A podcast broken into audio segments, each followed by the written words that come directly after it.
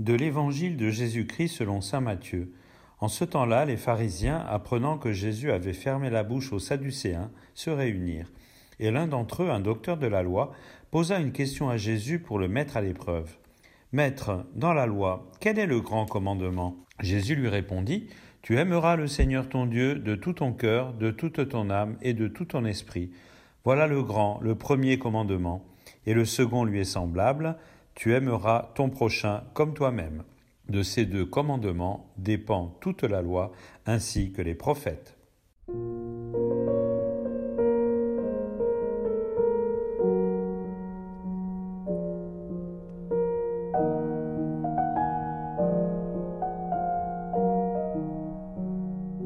Chers frères et sœurs, d'abord quelques mots de la deuxième lecture que nous venons d'entendre Saint Paul s'adresse à la petite communauté chrétienne de Thessalonique, cette ville qui est au nord de la Grèce, et d'une certaine façon, il les félicite en disant Vous êtes devenus un modèle. Alors c'est un bel encouragement, et je voudrais moi aussi vous transmettre cet encouragement, pour que nous aussi, dans notre vie personnelle, comme dans la vie de notre communauté chrétienne, nous puissions être des modèles. Non pas des modèles qui font la leçon, mais des modèles qui donnent envie qui donne envie de nous suivre, qui donne envie de nous imiter. Et en particulier, Saint Paul insiste sur l'accueil de la parole de Dieu faite dans la joie de l'Esprit Saint. Alors nous sommes tous invités à accueillir la parole de Dieu. La parole, c'est d'abord Jésus, la parole de Dieu devenu homme, mais ce Jésus, on le rencontre à travers les évangiles, à travers la parole de Dieu écrite.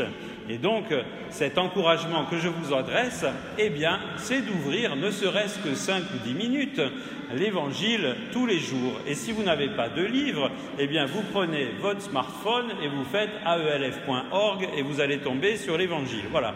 Donc, c'est à la portée de tout le monde aller à la rencontre de Jésus à travers cette parole de Dieu écrite. Et cette parole accueillie par les chrétiens de Thessalonique, eh bien, elle a été transmise par ces mêmes chrétiens. Puisque Saint Paul dit, à partir de chez vous, la parole de Dieu a retenti, et pas seulement en Macédoine et en Grèce. Alors nous ne sommes pas invités à être de grands missionnaires, mais peut-être à être des reflets, des porte-paroles de Dieu, d'abord par notre comportement. Vous savez que si nous sommes des êtres joyeux, des êtres lumineux, des êtres pleins d'amour, d'écoute, d'esprit de service, eh nous sommes des témoins de la parole. Et peut-être à l'occasion, eh nous pourrons en dire un petit peu plus en parlant de notre joie à vivre avec Jésus, notre joie de le suivre. C'est ainsi que, en accueillant la parole, en la mettant en pratique, nous pouvons à notre tour être des témoins de la parole. Et puis, à la fin de ce passage, Saint Paul euh, invite donc les chrétiens de Thessalonique, et nous aussi, à attendre des cieux le Fils de Dieu, que Dieu a ressuscité d'entre les morts. En effet, nous ne vivons pas simplement avec comme horizon aujourd'hui ou demain, nous vivons avec comme horizon le retour du Christ au terme de l'histoire, qui viendra faire toutes choses nouvelles, débarrasser hein, tout ce mal, tous ces égoïsmes qui mettent Dieu en colère et donner à ceux qui auront suivi Jésus la plénitude de la vie dans la joie d'un amour partagé. Nous sommes donc invités à attendre de tout notre cœur ce retour du Christ à la fin des temps qui débarrassera, qui débarrassera notre monde de la souffrance et des larmes et qui nous offrira la joie dans l'amour pour toujours. Alors justement, eh bien, c'est de cet amour dont il est question dans la première lecture et dans l'évangile que nous venons d'entendre. Nous sommes à quelques heures de la passion de Jésus. Jésus va bientôt être livré, condamné, mis à mort, et donc on cherche à le coincer, à lui poser des questions gênantes. Et donc la question posée à Jésus, c'est le grand commandement. Alors ce grand commandement, on le connaît tous, c'est le commandement de l'amour, le commandement de l'amour de Dieu et de l'amour du prochain. Mais quand on parle d'amour, il s'agit de bien savoir de quoi l'on parle. Ce n'est pas simplement un amour de sentiment, un amour qui nous fait ressentir des choses agréables lorsque nous sommes avec telle ou telle personne. Il s'agit de bien autre chose. D'abord, cet amour de Dieu. Alors je fais une petite parenthèse. Si vous avez des animaux domestiques, qui un chien, qui a un chat ou d'autres animaux, pourquoi est-ce que ces animaux vous aiment? Eh bien parce que vous leur donnez la nourriture, vous leur donnez l'affection, pour leur donner la sécurité. Et finalement, c'est un amour de reconnaissance que ces animaux vous portent.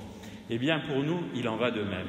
La première raison d'aimer Dieu notre Père, c'est d'être reconnaissant vis-à-vis de notre Père, qui nous a donné la vie, qui nous a créés, qui nous a mis dans le monde, et qui en plus de ça nous a envoyé son propre Fils pour nous arracher au péché et à la mort, et pour nous montrer le mode d'emploi d'une vie humaine pleinement réussie. Et donc, de tout notre cœur, l'amour porté à Dieu, c'est d'abord un amour de reconnaissance. Merci Père de nous avoir donné la vie. Merci Père de nous avoir sauvés en la personne de Jésus, ton Fils. Alors cet amour, c'est un amour de reconnaissance, mais vous le savez, quand vous donnez un cadeau à vos enfants, vous êtes content quand ce cadeau, eh bien, vos enfants s'en servent. Sinon, vous êtes un peu triste quand le cadeau va dans le placard. Alors, il en va de même. Le Seigneur Jésus nous a donné dans son amour, donc, je vous le dis, le mode d'emploi de la réussite de notre existence. Et ce mode d'emploi s'appelle l'amour du prochain. Et donc le Seigneur nous dit, si vous aimez votre prochain, alors vous serez heureux dès maintenant et au-delà de votre mort. Et donc une certaine façon d'aimer Dieu, c'est d'aimer notre prochain. D'ailleurs, Saint Jean le dit dans une de ses lettres, il dit, celui qui dit qu'il aime Dieu, qui ne voit pas, et qui n'aime pas son prochain, qu'il voit, est un menteur. Donc on ne peut pas dire qu'on aime Dieu si on n'a pas un amour authentique pour les personnes qui nous entourent. Alors cet amour authentique, sur quoi repose-t-il? Finalement, c'est peut-être aussi d'abord un amour de reconnaissance. Parce que si nous sommes ce que nous sommes, c'est parce que nous avons eu des parents, parce que nous avons eu des éducateurs, parce que nous avons eu autour de nous des personnes qui nous ont soutenus, qui nous ont fait grandir, qui nous ont aidés, qui nous ont consolés. Et donc, nous tourner vers ces personnes dans une attitude de reconnaissance, eh bien là aussi, c'est peut-être le premier mouvement de l'amour. Ensuite, le deuxième mouvement de l'amour, c'est faire vis-à-vis de ceux qui nous entourent comme Dieu notre Père fait vis-à-vis de nous. Alors évidemment, chacun à notre mesure. Comme Dieu notre Père nous donne la vie, nous donne la consolation, nous donne l'espérance, eh bien à nous aussi, vis à -vis de ceux et celles qui nous entourent, d'offrir les mêmes biens à nous aussi de savoir écouter, de savoir prendre du temps avec ceux qui nous entourent, en particulier les personnes en difficulté, de savoir les consoler, de savoir tout simplement être présent, et puis avoir le cœur ouvert aux personnes qui sont en détresse. Et ça, c'est le livre de l'Exode qui nous en parle en première lecture. Tu n'exploiteras pas l'immigré, les immigrés, il y en a chez nous, hein. vous n'accablerez pas la veuve et l'orphelin, il y a des gens hein, chez nous qui finalement n'ont pas grand-chose pour vivre hein, dans nos villages. Hein. On le sait, ces personnes sont discrètes, mais elles existent. Donc à nous aussi de nous porter très discrètement à la rencontre de ces personnes qui n'ont pas forcément toujours de quoi vivre. Si tu prêtes de l'argent, eh bien tu ne lui imposeras pas d'intérêt. Voilà des choses très simples, très basiques où le Seigneur nous attend pour que nous puissions nous mettre au service des gens qui sont concrètement en difficulté. Alors évidemment, chacun suivant nos talents, chacun suivant nos moyens, mais n'oublions jamais que le Seigneur se donne à rencontrer dans les personnes qui souffrent. Vous rappelez l'évangile du jugement dernier, quand Jésus dit J'ai eu faim, vous m'avez donné à manger.